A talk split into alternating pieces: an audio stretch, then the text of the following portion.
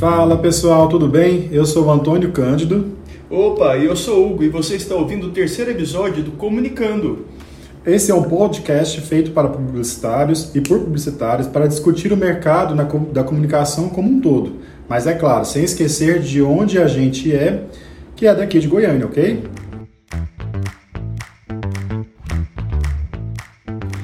E falando um pouquinho do tema de hoje, a criatividade não é algo sobrenatural, que somente aqueles que nascem com dom são capazes de praticar. Na verdade, a criatividade tem muito mais a ver com o que você viu, sentiu, cheirou, comeu, enfim, tudo o que você viveu. E essa vivência que chamamos de repertório, e quanto mais você vive a vida, vai experimentando mais coisas, novas coisas, mais o seu repertório aumenta também. E como você já deve saber, a criatividade é muito importante no mundo da publicidade, óbvio. E aí que entra o que queremos falar hoje com você. Qual é a importância então do repertório para o processo criativo? E para nos ajudar a entender um pouco mais como o repertório tem a ver com essa criatividade, hoje a gente trouxe aqui a Ana. Ana, se apresenta um pouquinho para a gente, fala um pouco do que você faz e tal. Oi, gente, bom dia. Eu sou a Ana Carvalho, responsável pelo estúdio Floral Filosofia, aqui de Goiânia. Nós trabalhamos com arranjos super descolados, uma proposta diferente, mais exótica, meio bagunçadinho mesmo. E desde 2018 a gente vem tentando democratizar esse acesso às flores. E o processo criativo está presente todos os dias dentro do estúdio, né? É fundamental. Que massa! Obrigado por você ter vindo, Ana, trocar uma ideia com a gente, explicar para a galera que está escutando um pouquinho do seu dia a dia, né? Porque a criatividade é, no mundo, ela é uma coisa hoje muito importante e as pessoas também amam flores. Então, conta pra gente também um pouquinho de onde surgiu o seu amor pelas plantinhas. Hugo, essa pergunta já me foi feita e quando eu paro para pensar na resposta, eu sempre me vejo uma memória afetiva muito interessante porque eu fui criada em uma casa que tinha um quintal muito grande e o meu pai sempre teve uma conexão muito grande com essa questão do cultivo, né? De plantar, ir lá, colher uma hortaliça para preparar uma refeição. E isso eu, eu hoje, né, tenho a certeza que começou desde aí. Obviamente, né, nem tudo são flores. E aí, Ana, a gente queria entender também qual que é essa experiência com cursos, porque assim, a gente fala muito de sentimento, fala muito de amor, dessa memória afetiva, mas como você mesma disse, nem tudo são flores. Então, como, como partir então para é, compreender metodologicamente, como uh, criar processos a partir de quais cursos você fez, ou não foi curso, foi um estágio, como funcionou isso para você? Então, Antônio, é, esse processo todo, né, eu não tive um dia exato, né, foi uma preparação de alguns anos. Eu digo isso porque, é, de fato, eu tive que me dedicar muito mais, né, do que só não a faculdade, porque era é uma, uma área, né, um nicho de mercado muito específico, né, por mais que eu fosse, que eu sou, né, na verdade, muito apaixonada, me exigiu muito alguns cursos, algumas experiências, é, e eu busquei as maiores referências aqui no Brasil. Aqui em Goiânia, infelizmente, a gente tive é, algum lugar que pudesse me dar essa base, então eu fui buscar fora. Algumas viagens também foram muito importantes para esse processo. Né? A gente tem um estilo é, de arranjar flores que ele é 100% europeu, uma coisa muito comum é, desse sentimento orgânico que as, que as plantas trazem, né? E eu fiz curso numa escola internacional também em São Paulo, fui para Belo Horizonte, fazer um curso mais focado no business mesmo do negócio, como elaborar as estratégias, como você falou, né? O dia a dia mesmo, a vivência mesmo de uma floricultura. E até mesmo foi quando a gente descobriu que a gente não queria mais uma floricultura aqui em Goiânia. A gente queria inovar até com essa proposta, né? De como a gente ia comunicar, como que nós iríamos levar flores. E aí surgiu, desculpa, novamente a criatividade que foi no sentido de democratizar o acesso, mas também que as pessoas pudessem ter mais flores no dia a dia, que pudesse ser uma coisa mais cultural, que pudesse ser mais acessível, né? E dentro desses cursos que você fez, teve algum que você considera assim que ajudou mais o seu processo criativo ou que você recomendaria para quem quer começar ou buscar algum curso nessa área, uh, seja em São Paulo, seja em Minas Gerais, como você mesma disse? Bom, é, para ajudar com o processo criativo, como o Hugo falou no comecinho, eu acho que é uma soma de vivências, né? Experiências. É, com certeza, buscar as maiores referências é um processo mais do que importante. Porque para é, você conseguir encontrar a sua assinatura, você tem que encontrar uma visão que você acredita nela. Os cursos que eu fiz, né, digamos assim, aqui no Brasil, são realmente as maiores referências. Em São Paulo, realmente temos escolas incríveis, mas eu acho que o fundamental mesmo é você tentar identificar o que, que te define, né? Como é que você quer vender essa visão para as pessoas, como é que você quer transformar o que você acredita em algo que seja é, rentável, né? Algo que seja um produto que as pessoas possam comprar, que você é, a gente gosta muito da experiência, né? Proporcionar uma experiência para o cliente. E é isso. Ana, é, eu sempre brinco com o pessoal, falo que a criatividade é quando você pega algo simples e torna ele extraordinário e que muda a vida de alguém. Para você, o que é a criatividade? Hugo, a criatividade, para mim, é o, o meu processo criativo lá no estúdio, na filosofia quando eu recebo, né, alguma rosa, ou alguma flor, algum matinho mesmo, bem exótico, aquele que para a grande maioria das floriculturas não são comerciais, né, aquele que parece que você foi lá mesmo no canteiro, colheu e transforma aquilo num arranjo tão bonito que as pessoas vão parar, contemplar, volta o olhar e quer entender como é que aquilo foi feito. Esse processo todo a gente desenvolve diariamente, porque a gente trabalha com flores exóticas, então a gente tem essa oportunidade todos os dias. Mas o processo criativo é fundamental, ele tem que existir todos os dias. É na transformação, é de você pegar algo que para algumas pessoas às vezes pode ser simples e tornar aquilo espetacular. Ah, é, a gente vive disso lá no, no, dia a dia, então assim, o, um desafio que eu encontro todos os dias também é não, não deixar aquilo virar uma coisa automática, que eu consiga tornar criativo tudo, né? Nem que seja um arranjo só com folhagens, e as nossas referências também, né? Nossa base de estudo é essa. É, não é uma cópia, né? Não é uma coisa que você juntou. Não, é, existe uma técnica, obviamente, dentro do processo criativo, né? Mas também tem a nossa assinatura, tem a nossa visão, tem como nós gostaríamos que os nossos clientes olhassem e encontrassem ali o nosso olhar também, né? A nossa poesia. Eu acredito que a dificuldade maior de quem está empreendendo, de quem é empreendedor, é sempre estar é, sempre criativo. A, a, cobrança, há uma cobrança muito grande de sempre estar à frente, sempre, obviamente, então empreender, é, propor coisas novas. E aí nesse processo criativo, é, é para a construção desse processo criativo, como, como você mesma disse, às vezes é diariamente. Você tem alguma rotina que você faz ou alguma coisa que você busca? Por exemplo, ah, eu tento sempre buscar sobre tais referências é, mensalmente na internet ou não? Tem algum ou então eu, ao, ao visitar é, lugares onde eu compro as plantas, eu tento me inspirar ali para montar o arranjo. Como é que funciona esse processo criativo? Ou é mesmo uma quase que uma intuição ali na hora que você ou você compra, por exemplo, aleatoriamente, depois você monta esse, esse arranjo a partir de um briefing com o cliente. Como é que é esse processo criativo para você?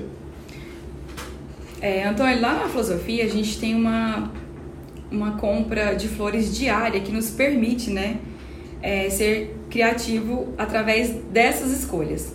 Por trás disso existe uma técnica que a gente seleciona, né? A gente primeiro escolhe uma paleta de cores, isso faz parte do nosso DNA, então sempre com muitas cores, texturas, movimento. Depois a gente parte para a parte das flores, no caso, é, que vão entrar ou não em certas composições.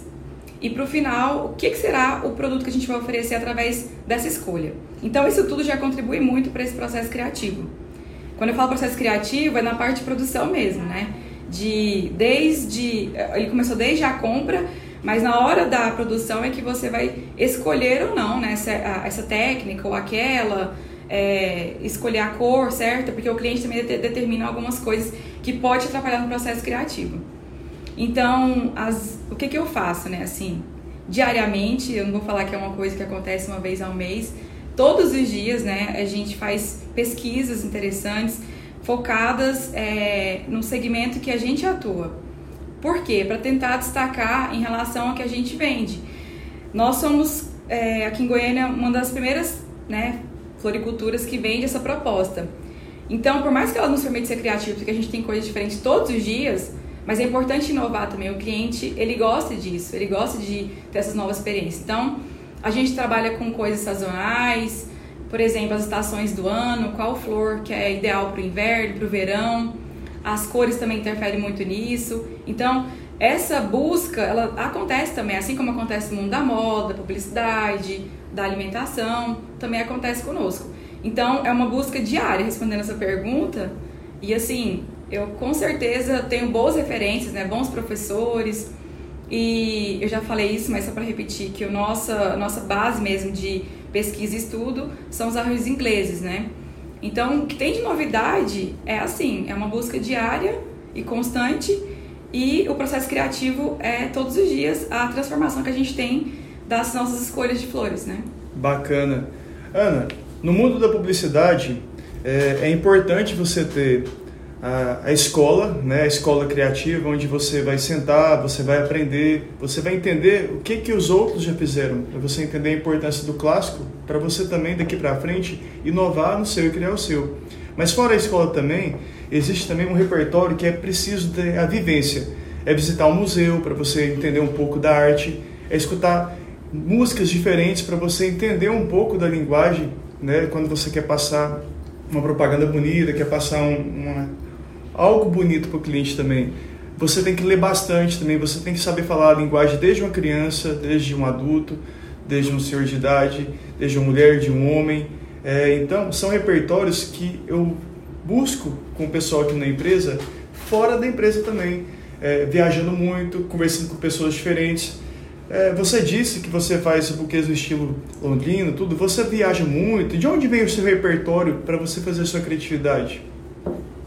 No caso, o start que você fala, Hugo? Sim. Como tudo iniciou? Isso. Não, assim, do dia a dia, como é que, de onde você consegue as referências para você criar o que você faz? Bom, é, desde 2018, né, eu fiz uma viagem para a França E aí virei uma esquina, encontrei uma floricultura, né? Lá eles chamam de Flower Shop, que é um modelo que vem ganhando muita força aqui no Brasil também, tem uma proposta diferente. E quando eu vi, né, uma, aquela coisa bem despretensiosa mesmo, é, eles têm uma coisa mais cultural mesmo, de passar na panificadora, pegar uma baguete, colocar debaixo do braço, pega uma, uma revista na banquinha, as flores, vai pra casa, tá tudo certo. Faz parte do dia a dia, né? Isso acontece com muitas pessoas por lá. É, em São Paulo a gente encontra muito isso também, é uma coisa mais orgânica. Aqui é, tem dois anos né, que a filosofia existe e um dos, no, nossos objetivos é isso também, é tornar mais acessível. Mas, é, respondendo a sua pergunta, esse processo todo é uma soma de fatores, como você falou no começo, né? A gente, diariamente, né, fora os cursos que a gente faz, para as pesquisas, né? Existe também uma troca muito grande também com o grupo de floristas que a gente tem todos os dias trocando informações. A, eu acho que uma viagem ela é muito enriquecedora para você entender como é que funcionam os processos e ver como eles podem se adaptar também para você, né? Muitas, muita gente pergunta assim, chega lá às vezes com uma referência de uma flor que você encontra, vamos supor, né, lá em Londres, uma coisa que existe só lá por conta do clima, do sol, da, da, do cultivo, enfim, aqui não. Mas o contrário também é verdade. Muita coisa aqui no Brasil não tem fora. Você não vai encontrar essa quantidade de orquídeas, por exemplo, que nós temos em abundância aqui, você não vai encontrar no clima muito frio. Então isso tudo é, acontece só pela vivência mesmo. Tudo isso faz é, parte né, desse processo criativo que ao longo do tempo você vai adquirindo, você vai fazendo ajustes e vai colocando aquilo parte do seu dia a dia. Não sei se eu respondi sua pergunta, hein? Sim. eu queria voltar um pouquinho e falar da, da questão do processo criativo, mas assim, de uma maneira que uh, ficou, ficou um pouco na minha cabeça aquela frase que você falou que nem tudo são flores.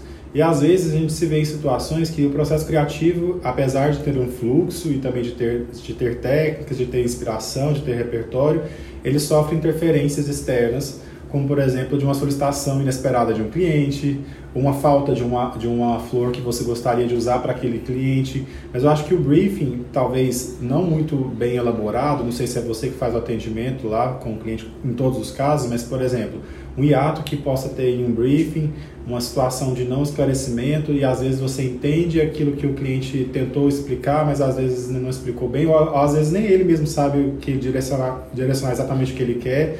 Ele quer ser surpreendido, mas na verdade ele já tem uma ideia, enfim. Tudo isso que a gente passa em todos os atendimentos, inclusive na, em uma agência de publicidade, eu acredito que você também sofra nesse processo criativo lá. Como é, como é contornar isso para você, esse processo de, de manter o processo criativo, mas ao mesmo tempo é, administrar essas interferências? Certo. É, é o, o calcanhar de Aquiles, né, Antônio? É, Perguntas direta essa, né? Bom, é, demorou um tempo, né? Desde o início até a gente conseguir encontrar o momento que a gente tivesse um conforto maior para poder explicar para o cliente que a gente não consegue, às vezes, mudar a nossa rotina, às vezes, para casar uma ideia que ele propôs. Isso acontece na filosofia porque a gente trabalha com as flores do dia. Então, hoje eu tenho gérberas laranja. E amanhã o cliente viu uma foto que a gente postou hoje. ele vai ligar e falar assim: Olha, eu quero gérberas laranja. A gente fala assim: Olha, infelizmente nós não temos hoje. A gente trabalha com as opções que tem disponível, né? Então, quando o cliente chega até a filosofia, 90% dos casos ele já sabe como que é o nosso estilo de trabalho, né? Como que a gente entrega o nosso produto. Ele já se identifica lá atrás, ele já conseguiu encontrar uma identificação. Isso pra gente é muito importante. Demorou um, pra, um tempo, né, para chegar até aqui. Eu brinco muito, né? Teve um dia que o rapaz ligou e falou assim: "Olha, eu tô comprando de vocês aí porque eu vi que vocês enrolam as flores de vocês aí naquele papel de pão e tal". E, e, eu fiquei assim, tão emocionada no momento. Eu lembro que as meninas até acharam estranho. Não, no papel de pão. Eu falei, gente, é isso, é o papel de pão sim. Porque o nosso estilo, a nossa proposta, né, que é bem europeia mesmo, é uma coisa mais despretensiosa. Então come, começa aí, né, parte da resposta. Então quando ele chega até, até a gente, ele já sabe, né, em partes que ele quer. A grande maioria às vezes não sabe, né, a gente está ali para isso, para auxiliar. A gente trabalha com um, portfólio de produtos, né, e dentro desse produto, a gente não promete, por exemplo, para ele que eu vou entregar para ele uma flor específica da cor tal. Então ele tem que confiar, existe uma confiança muito grande. E isso é um. É, voltando né, para o tema de hoje, é muito gostoso de trabalhar, porque todos os dias a gente tem que se reinventar dentro da proposta que a gente tem. Então existe a categoria de compra, a paleta de cores definida, as opções que nós trabalhamos que faz parte da nossa assinatura. Então ele tem que confiar na gente. Então por exemplo, o briefing, ele acontece como? Eu gosto muito que as pessoas contam uma história mesmo, sabe? Muita gente liga e fala, olha, e manda aquela... Ah, a pessoa que vai receber, ela é uma pessoa que trabalha muito com criação ou não, é uma pessoa mais clássica, é mais assim. Então, dentro disso, é onde a gente permite que o cliente é, tenta mostrar um pouquinho de quem vai receber. Ou então, às vezes, para ele também, né? Acontece muito.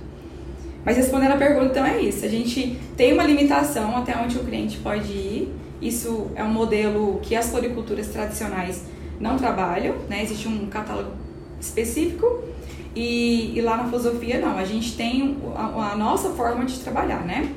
E aí o cliente confia muito e é sempre uma surpresinha para o cliente e para a gente também. No final dá tudo certo. Bacana. E essa criatividade que você utiliza deve unir muitas pessoas, né? Imagina quantas histórias você deve ter dentro dessa empresa? Quantas pessoas que se perderam e se encontraram de novo? É, quantos relacionamentos que foram unidos novamente por causa dessa criatividade que você coloca no seu trabalho? Você tem alguma história interessante que você possa contar para a gente? Algum caso bacana que, com seu trabalho criativo, você mudou a vida de alguém? Hugo, que poético, né? Essa pergunta. É o gostoso mesmo de tudo são, são as histórias. Eu, eu posto diariamente algumas coisas no nosso feed pedindo isso, sabe? Qual é a história, né, por trás desse arranjo? O que, que esse buquê vai levar, né? Ele vai levar além de uma mensagem, um pedido, enfim. Existem muitas histórias interessantes, engraçadas, né? É, pedidos, né? Isso acontece todos os dias e é o máximo, porque às vezes a gente meio que faz parte do processo de ter que pegar um anel, colocar amarrado em uma rosa, enfim, né? Isso é uma coisa mais comum. Tem uma história que ela aconteceu tem um ano, um ano e pouco, e eu fiquei um pouco emocionada porque realmente é, é uma coisa que eu acho que pode acontecer com outras pessoas e a gente nem sabe, é um estalo, né? A gente que vive aqui nessa selva urbana, né, como o pessoal de São Paulo costuma falar muito, não tem essa pausa no dia a dia para apreciar os detalhes e entender a parte slow da vida, né? Então tem um, um, colega que ele mudou da casa dele e ele teve um rompimento muito desgastante com a mãe. Ele sofreu muito, chorou muito, né? Teve, ela meio que não aceitava por outros fatores também. E aí ele me ligou e falou, olha, eu preciso muito é, oferecer alguma coisa para minha mãe, não quero ficar com esse clima com ela e tal. O que, que você propõe? Ele me contou um pouco sobre ela, eu entendi que o caso dela seria a gente oferecer um, um, alguma coisa que fosse plantado, que ela pudesse cultivar ao longo do prazo. E ali, olhando para aquela planta, para aquela flor, lembrasse dele, né? E aí, assim, a gente fez. Então, eu preparei um arranjo com planta, né? Uma jardineira, ele levou, entregou. E depois, assim, de mais ou menos um mês, um mês e meio, ele mandou um, um texto, assim, agradecendo, falando assim que a conexão né, com a natureza é, fez a união dele e da mãe dele, que agora, quando eles se encontram, eles não falam mais de problemas e nem apontando os defeitos uns dos outros. Ela vai contar que a planta deu mudinha, que agora tem uma praga na plantinha que ela precisa controlar, que agora a plantinha precisa de, de tal adubo e ele vai correr atrás daquilo. E assim, isso marcou muito. E aí, realmente, sabe, isso faz toda a diferença. Isso eu acho que é a resposta dos nossos porquês do dia a dia, né? É, o porquê da gente estar tá fazendo o que a gente faz e o porquê de continuar. É isso. A gente queria também entender um pouquinho é, da diferenciação entre, a gente falou aqui dos alguns termos, né? Flower shop, floricultura tradicional, estúdio floral. A gente queria entender como você vê a diferença entre isso. Se isso é um, são rótulos é, que fazem sentido mesmo no mercado ou para você mesma, os cursos que você fez, ou se isso não, não tem nada a ver, cada um cria uma assinatura e aí cria um posicionamento e a criatividade vai então determinar esse, essa, esse segmento de mercado. Não, sim, faz toda a diferença, Antônio, total. Desde o início a gente tinha isso muito bem é, definido, né, sobre o porquê ser é, uma, um estúdio floral. No começo era uma flower shop, porque é um modelo diferente, digamos assim, né? Esse nome flower shop é um nome estrangeiro, que significa né, um, lugar, um local que vende flores, né? Um e-commerce de flores, é, desculpa, e-commerce não. Um local onde você tem acesso a, a vários tipos de flores. E a gente tem também várias referências é, francesas também, no caso é, as petit, né, que a gente chama de flower box. Então são várias tecnologias que a gente vai encontrando e no final, realmente, em resumo, é uma floricultura. Mas o que que diferencia então uma floricultura do estúdio floral, né? O estúdio floral, no caso da filosofia, principalmente, é um local onde a gente tem, de fato, né, uma proposta diferente, que eu já expliquei até aqui. Porém, é um local onde o cliente pode chegar e assim como você vê um chefe um chef elaborando um prato assinado, um restaurante bacana, lá ele também tem essa experiência de ver a gente preparando os arranjos e ele poder falar, olha, eu gostaria de levar um arranjo assim, assim, assado. Então, assim, ele escolher exatamente a flor que ele quer é, quando ele está lá dentro da, do estúdio, né? Então, é um local onde a gente pode criar diferentes composições com o que nós temos é, disponível, né? Então, por isso é um estúdio realmente é uma proposta mais próxima, mais íntima com o cliente, né? Às vezes é uma baguncinha, às vezes o cliente chega lá, tem flor para todo lado, tem muita coisa espalhada pelo chão, mas faz parte do nosso processo mesmo, tá tudo certo. Acaba que no final todo mundo se encanta, e é isso. As floriculturas maiores, né, os garden center, eles vendem outras propostas, mas são geralmente produtos mais específicos e prontos. O cliente não pode olhar e falar, olha, nossa, a fulana que vai receber, a pessoa que vai receber, ela ama girassóis. Você consegue colocar um girassol? Claro, a gente consegue colocar um girassol. Então, por isso eu quis muito, né, enfatizar como estúdio, para ser um, um, local muito criativo mesmo, que a gente pudesse colocar tudo que a gente é, acredita é, no mundo floral, no mundo da botânica, né, à disposição para que tenham experiência, né, o cliente tenha uma experiência mais bacana. Que bacana. Ana, ficou claro que a criatividade é, um, é algo sim fundamental no seu negócio, né? Eu até convido as pessoas que quiserem conhecer seu trabalho é, visitarem o Instagram. Instagram é Filosofia? É arroba filosofia underline. Arroba filosofia underline. Conhecer a loja também, para elas verem o seu processo criativo ali na prática, como é bacana, como eu já vi. É, e falando sobre a criatividade, eu escuto muitas pessoas me falarem: Nossa, que pena, eu não sou criativo, eu não vou conseguir ser publicitário porque eu não tenho criatividade, ou não vou conseguir ser um florista porque eu também não tenho criatividade. E eu sempre brinco que quando você é criança, provavelmente se você se lembrar, você vai ter uma caixa de madeira com 24 cores, lápis de cor, um apontador. E hoje em dia você mal tem uma caneta no estojo, né? Para onde foi a criatividade? Uma criança, por exemplo, se você desse uma latinha de refrigerante vazia para ela, ela faria aquilo de casa de formiga, uma máquina de lavar para Barbie, um telefonezinho, um porta-canetas. Já um adulto talvez jogaria essa lata fora ou reciclaria. Beleza.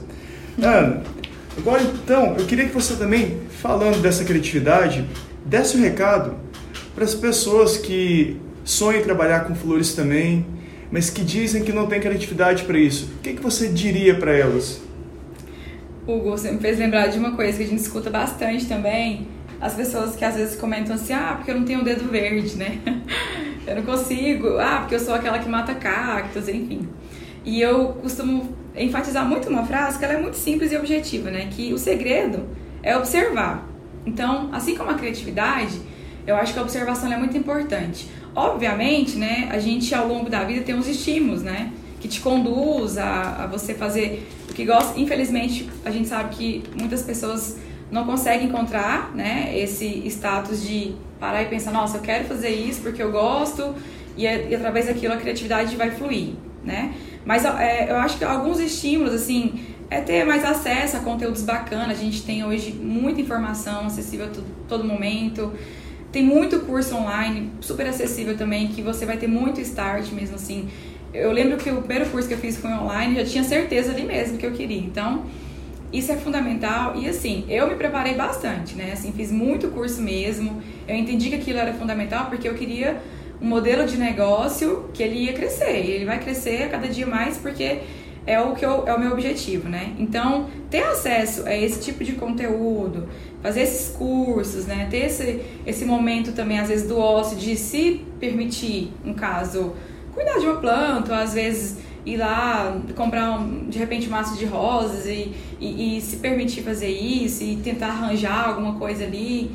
Eu acho que é, é o primeiro passo, né? Assim, é, é a questão de você parar e observar. Nossa, será que é isso mesmo? Nossa, mas não eu, eu acho que eu estou me perdendo um pouco, talvez não seja isso. E ali você vai lapidando e, e a construção também pode ser bacana, né? Esse processo também pode ser legal. Então a dica é essa: a gente tem uma procura muito grande hoje na filosofia para pessoas que queiram fazer cursos, né? A gente teve a oportunidade de oferecer para um grupo muito reduzido de pessoas, né? Até a gente teve três edições. É uma coisa que eu tenho muita cautela porque eu não quero ensinar ninguém a ganhar dinheiro com isso, né? Eu tenho um amor muito grande pelo que eu faço e eu queria que as pessoas também tivessem esse olhar, né? Um olhar de você vender um pouco mais além disso. Então, quem sabe futuramente, né, seja algo que a gente vai ter disponível aqui em Goiânia, porque eu tive essa dificuldade muito grande, não tive uma base legal, acessível aqui, tive que sempre ir para fora, né? Mas, voltando, Hugo, sobre o processo criativo, a criatividade para mim é essa transformação e essa observação. Você conseguir lapidar algo né, que te faz sentir esse friozinho assim no coração, sabe? Essa, de você conseguir encontrar talvez a sua assinatura. A verdade é essa.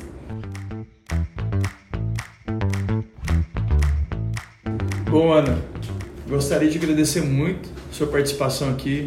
Foi muito bacana para o pessoal que está escutando a gente.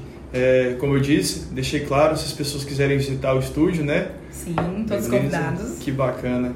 E é isso, gente. Criatividade é algo que está aí, não é um monstro.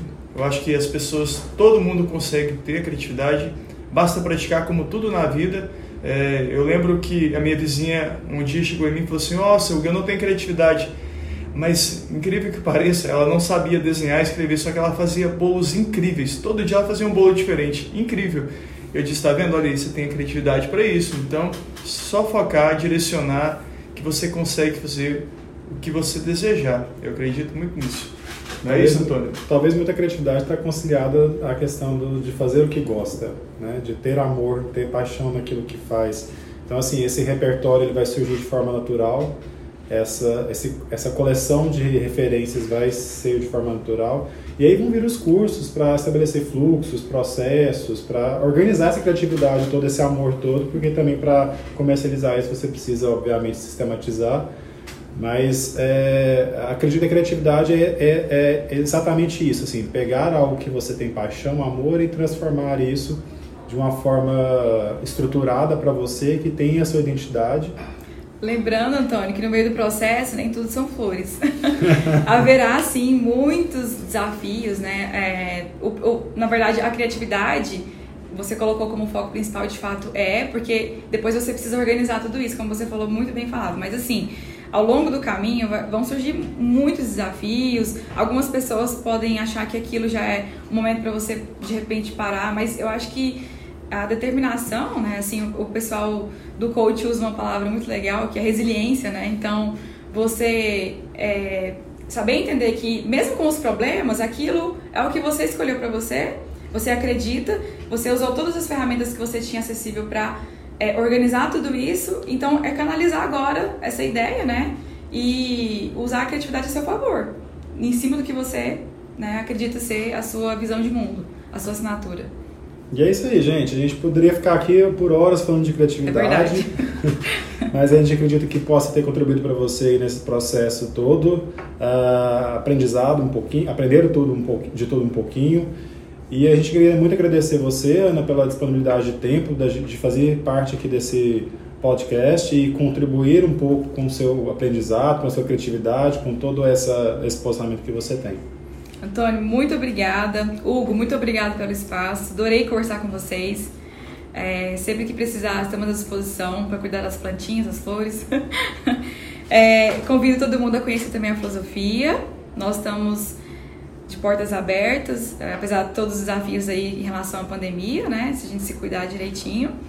E é isso, muito obrigada. Qualquer dúvida, estamos à disposição também através das redes sociais. E é isso, pessoal, obrigada. Que isso, na hora. E olha, vai visitar alguém, quer encontrar com alguém, quer declarar um amor para alguém? Leva uma plantinha. Leva flores. Leva flores, leva uma plantinha. Isso vai ser criativo e vai por mim, vai fazer toda a diferença, viu? Gente, muitíssimo obrigado por a gente ouvir até aqui. Esperamos de coração que essa conversa tenha sido de forma útil na sua vida. Se gostou, aproveita para compartilhar com aquele colega de mercado que também vai curtir. Um abração e até o próximo episódio.